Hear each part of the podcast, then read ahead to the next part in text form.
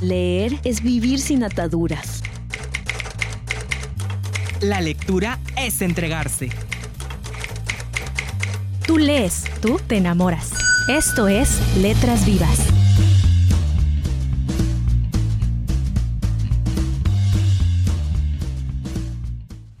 Hola, ¿qué tal? Muy buenas tardes a todos los que nos están escuchando a través de Radio Educación del Mayap. Mi nombre es Joel Félix y les doy la más cordial bienvenida como cada jueves en punto de las 7 de la noche a Letras Vivas de la Filey. Hoy tenemos un programa muy especial. Hoy estaremos hablando de la literatura de viajes para todos aquellos aventureros que les gusta sumergirse en el mundo de las letras y visitar diversos lugares por medio de este tipo de literatura que si bien no es considerada como un género como tal, tiene su reconocimiento, pues ya que son textos que nos narran, nos relatan acontecimientos, sentimientos y las voces de un viaje realizado por el narrador. Así es que te invitamos a que te quedes con nosotros, a que disfrutes de este programa y que también nos escribas al correo del programa filey.letrasvivas.gmail.com nos dejes tus comentarios, sugerencias, saludos, todo lo que tú quieras comentarnos acerca del programa a través de este correo. Les repito nuevamente, filey.letrasvivas.gmail.com Agradecemos a Radio Educación del Mayap por concedernos el espacio y a Carlos Vaz que nos acompaña en esta ocasión en los controles. Y pues te invitamos a que te quedes con nosotros, a que escuches este programa. Y continuamos con más.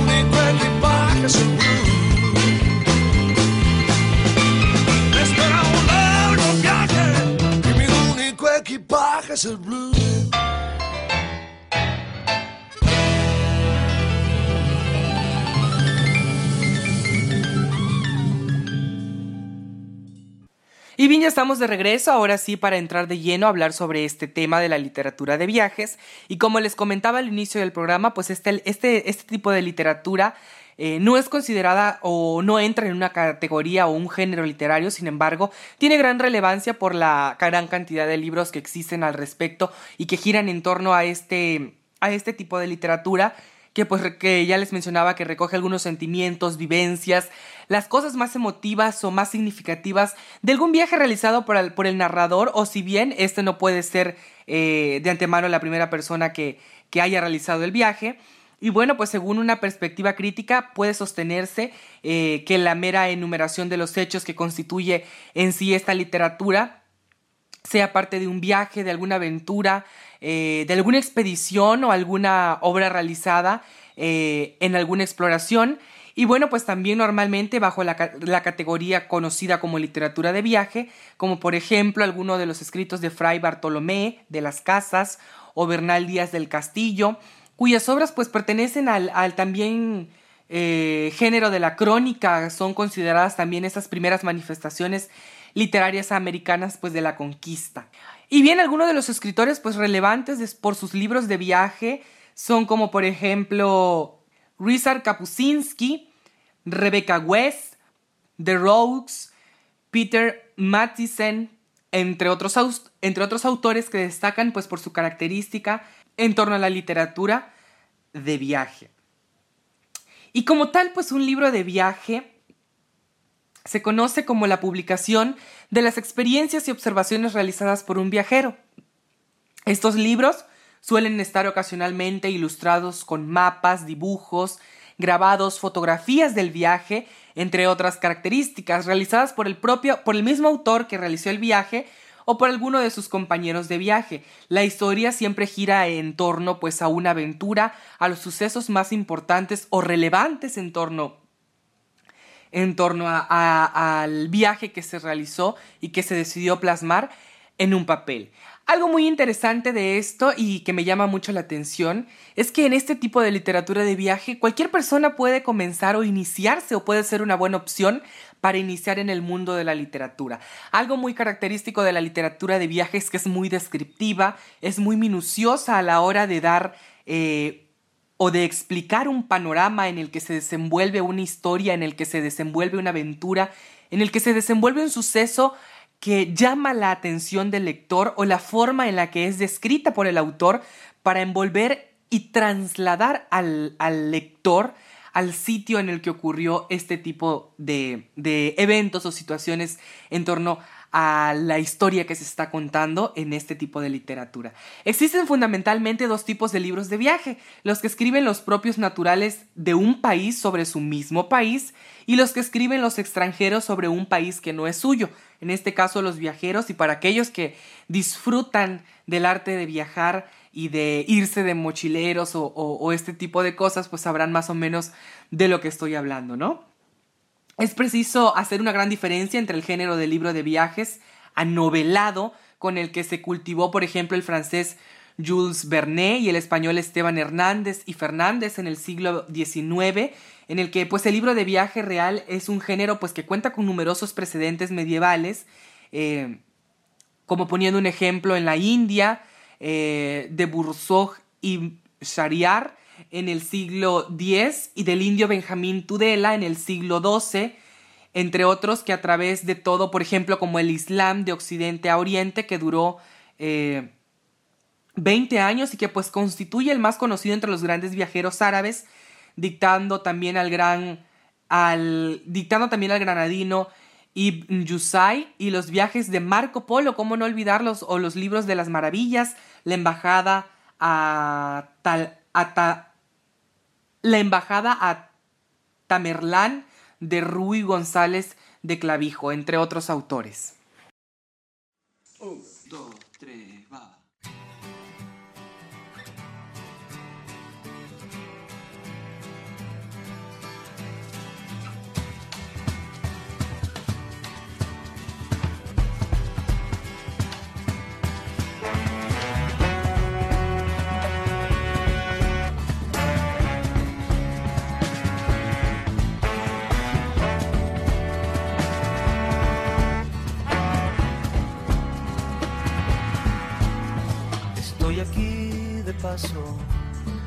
Yo soy un pasajero, no quiero llevarme nada ni usar el mundo de cenicero. Estoy aquí sin nombre y sin saber mi paradero. Me han dado alojamiento en el más antiguo de los viveros. Quisiera regresar, ya no sabría hacia dónde. Pregunto al jardinero y el jardinero no me responde. Hay gente que es de un lugar, no es mi caso,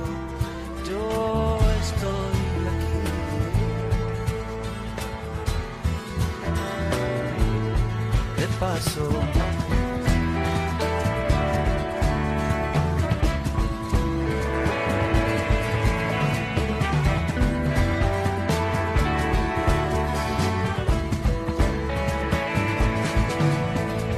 mar moverá la luna, o la luna las mareas. Se nace lo que es, es o se será aquello que se crea.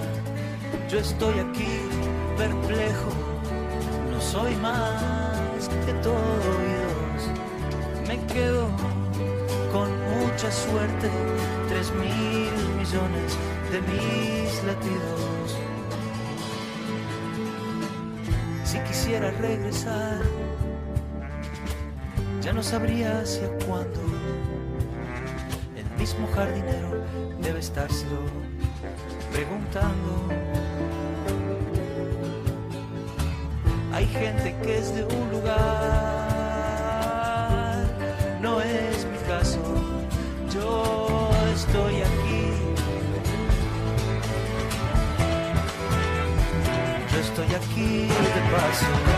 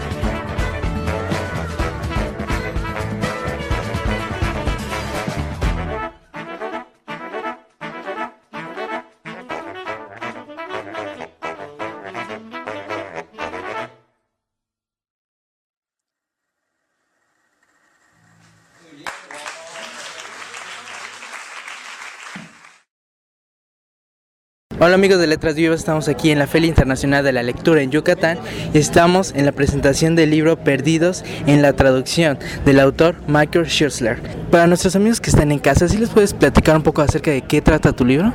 Por supuesto, son cinco relatos biográficos sobre cinco personajes que llegaron a México en el siglo XX, por mucho tiempo, por poco tiempo, este, haciendo aportaciones, no haciendo aportaciones, e incluye a estos personajes, Howard Hughes, que fue ese multibillonario americano que vino a México precisamente a Acapulco, donde murió en el Hotel Acapulco Princess en los años 70.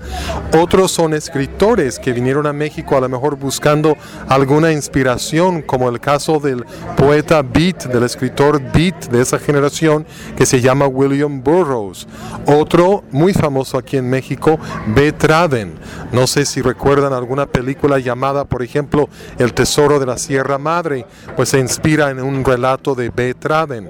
Otro es Edward James, que fue este, un inglés de, bueno, nobleza, que vino a México buscando una orquídea y por lo visto encontró mucho más, incluyendo el amor y también una zona este, de la Sierra Gorda eh, de San Luis Potosí que él bautizó con el nombre de las Pozas, donde construyó una ciudad, bueno, un pueblo fantástico, surrealista dentro de la jungla. Y esos son algunos cuantos. Obviamente, la más famosa de todas es Marilyn Monroe, que viene a México escasos días para comprar este, unos muebles este, a William Spratling, otro americano interesante que vivía en Tasco, que renovó, como dijo Elena hace poco, la industria de la plata en esa ciudad.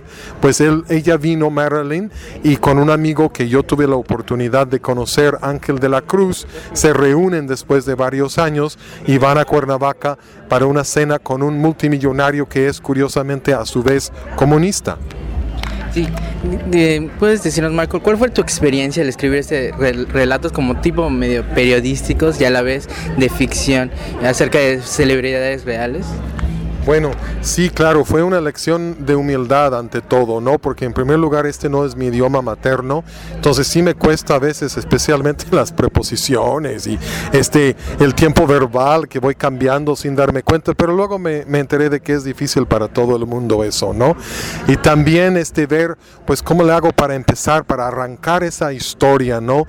Y traté como cinco métodos diferentes, pero yo nunca fui a ningún taller ni nada, yo más bien soy investigador entonces a lo mejor me ayuda en ese sentido de tener mucho por donde agarrar y luego así narrar una historia. Entonces, más o menos así fue mi experiencia. Un poco liberadora porque no tenía que poner notas de pie de página, no tenía que preocuparme por los números de paginita, que las citas, que la bibliografía. Fue un poco difícil, digamos, este, salir más allá de esa cárcel de las palabras, pero traté de hacerlo lo mejor posible. ¿Y cuál fue el proceso o las razones por, por las que se escogieron específicamente estos cinco personajes? Porque eran los que yo pensé que conocía mejor que, otros, ¿no? Porque hay muchísimos. Con mi gran amigo, que en paz descanse, Miguel Capistrán, habíamos elaborado una lista de unos 90 extranjeros en México, pero de esa lista yo opté por los personajes que yo sentía que mejor conocía para poder así crear sus personajes, ¿no? Porque es mucho trabajo, tienes que poner vestuario, tienes que poner escenografía, tienes que hacer y para eso tienes que conocer a fondo a los personajes, ¿no? ¿Y qué, es lo que quieres que tus lectores mexicanos se queden al leer este libro? Bueno, un poco este recordar que México no ha sido siempre un expulsor este de sus propios connacionales a Estados Unidos, por ejemplo, sino que es un país que ha recibido desde hace muchos años, pensemos en los republicanos españoles, pensemos en los perseguidos este por los, las dictaduras militares en Sudamérica, los argentinos, los chilenos, que ha sido un gran receptor de extranjeros y que estos extranjeros han beneficiado grandemente de México y tal vez México también haya beneficiado de su presencia, ¿no? Pienso en particular en los españoles republicanos que tantas escuelas este, fundaron, editoriales, cuántos escritores llegaron, León Felipe, por ejemplo, ¿no? Luis Ríos, por ejemplo. Así que quería que también, o quisiera que vieran ese lado tan positivo de México y que México tiene una gran, un gran atractivo, pues, para los extranjeros ya para terminar, ¿qué le ha parecido la Feria Internacional de Lectura en Yucatán? ¿Cuál ha sido su experiencia? Bueno, pues es la segunda vez que vengo, me encanta, es un enorme logro, es un regalo para Yucatán y hay una modalidad de la cual me enteré hace poco este año que van a otros pueblos, digamos, este, algunos distantes de Mérida, como yo mañana o el jueves me tengo que ir a Peto y me parece una idea maravillosa de llevar, de expandir pues este, la presencia de esta gran feria de la lectura a otras partes de la península de Yucatán. Muchísimas gracias Michael por esta entrevista. Muchas gracias a ti. Todo libro es un viaje.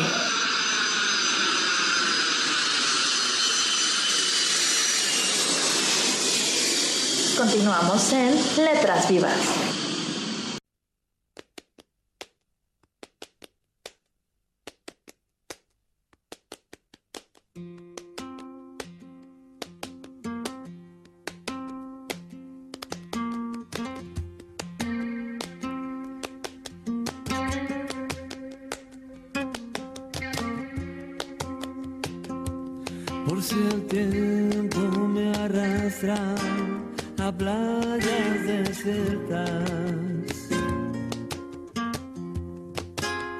Hoy cierro ya el libro de las horas muertas. Hago pájaros de barro. Hago pájaros de barro y los echo a volar. Por si el tiempo me arrastra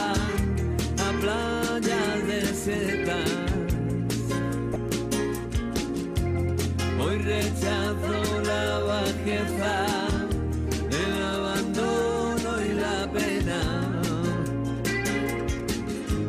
Ni una página en blanco más. Siento el asombro de un transeúnte solitario. En los mapas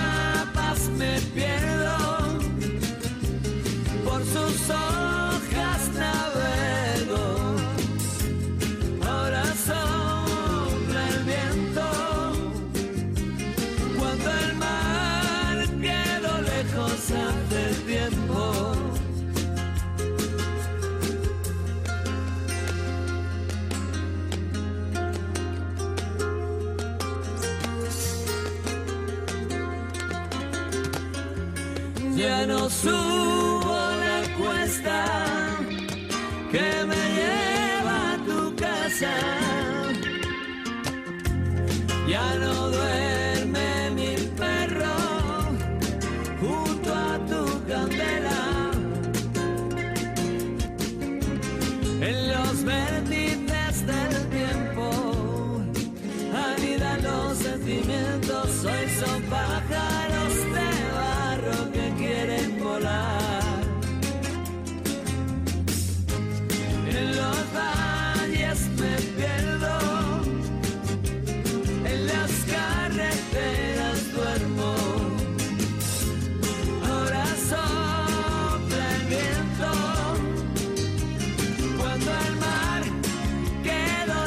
lejos hace tiempo. Cuando no tengo barca, remos ni guitarra. Cuando ya no canta el ruiseñor de la mañana. Ahora sopla el viento. Cuando el mar quedó lejos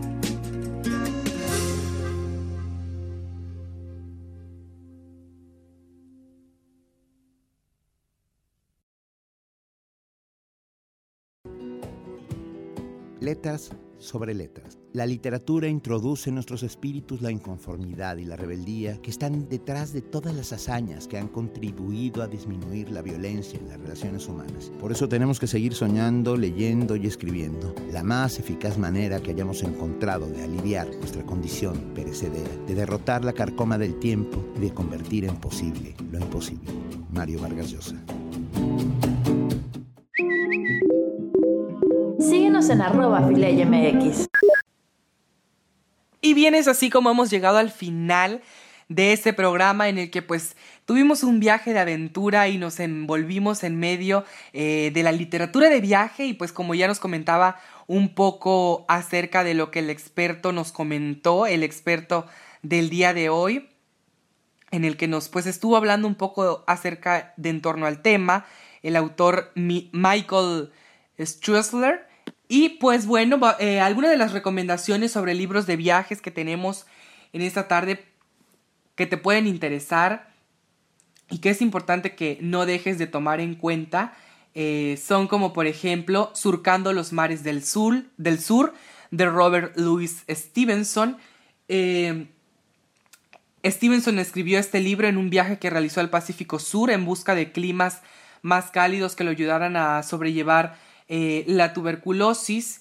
Y bueno, pues también otro de los libros es La Patagonia, esa región escondida es el segundo libro publicado por la editorial Espasa Calpe y realizado en conjunto por el escritor chileno Luis Sepúlveda, mismo que escribió también otro libro que es recomendación para ustedes, Historias de una gaviota y del gato que le enseñó a volar.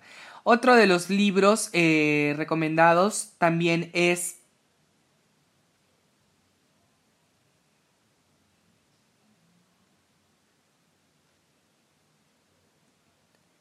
Viajes de Sudamérica de Ernesto El Che Guevara, que pues también nos da eh, un panorama de lo que es Sudamérica y nos narra también una historia bastante interesante.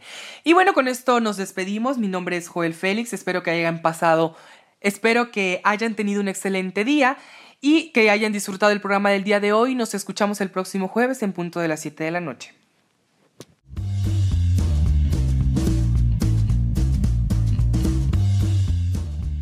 Letras Vivas es una producción de la Feria Internacional de la Lectura en Yucatán, Filey.